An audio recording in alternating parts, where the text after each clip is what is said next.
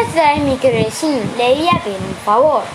El duende Jeromo puso mala cara, siempre pidiéndole favores a él, con la fama de tacaño que tenía, porque no escarmentaban.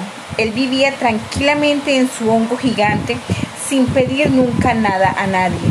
Y durante el verano hacía sus provisiones para el invierno, y durante el invierno se las comía y nada más. ¿Por qué no hacen lo mismo todos sus vecinos? Porque siempre andaban pidiendo que si un huevo, que si un poquito de sal, que si una taza de néctar, que si un granito de pimienta.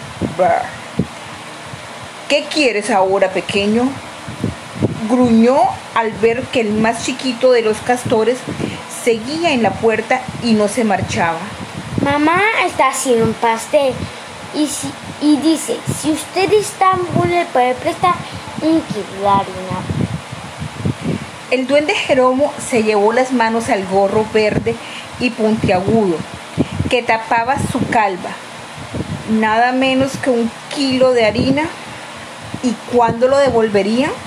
Castorín aseguró que enseguida en cuanto mamá Castora fuese al mercado el jueves a regañadientes. A regañadientes el duende Jeromo se metió en la cocina y salió con el paquete que era más grande que él.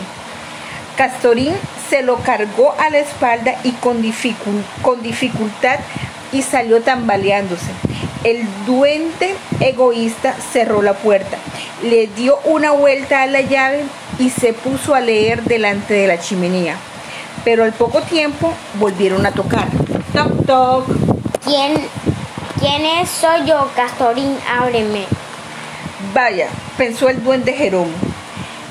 Este me viene a devolver la harina. Pero Castorín le pidió un huevo, aunque fuese de paloma. Su madre estaba haciendo un pastel. Con que un pastel...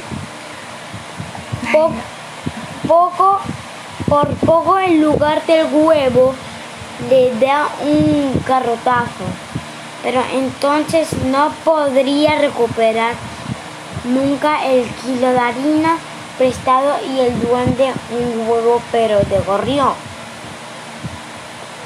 Castorín a pesar de todo se marchó contento y el duende gemoro cerró la puerta, le dio dos vueltas a la llave y se puso a leer. Al cabo de un rato volvieron a llamar. Era Castorín de nuevo.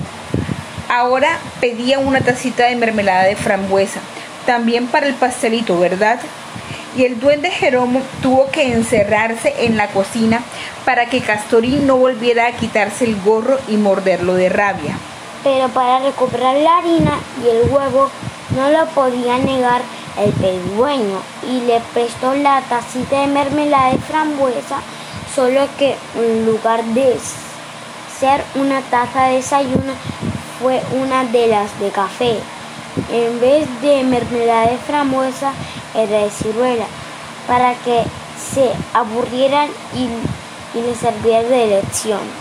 Y Castorín se marchó tan contento y el duende Jeromo cerró dando tres vueltas a la llave y se puso a leer. Al cabo de unos instantes, Castorín llamó una última vez. Necesitaba para el pastel medio kilo de azúcar.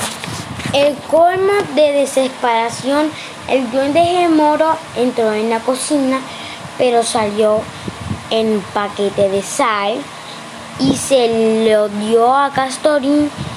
No lo notaría y se le estropearía el pastel, pero pedigüeños y el duende gemoro estaba leyendo cuando llamaron otra vez. Ahora de la familia de los castores. En pleno venían todos juntos a felicitarlo por su cumpleaños y alegría el pastel, el duende, el moro se desmayó.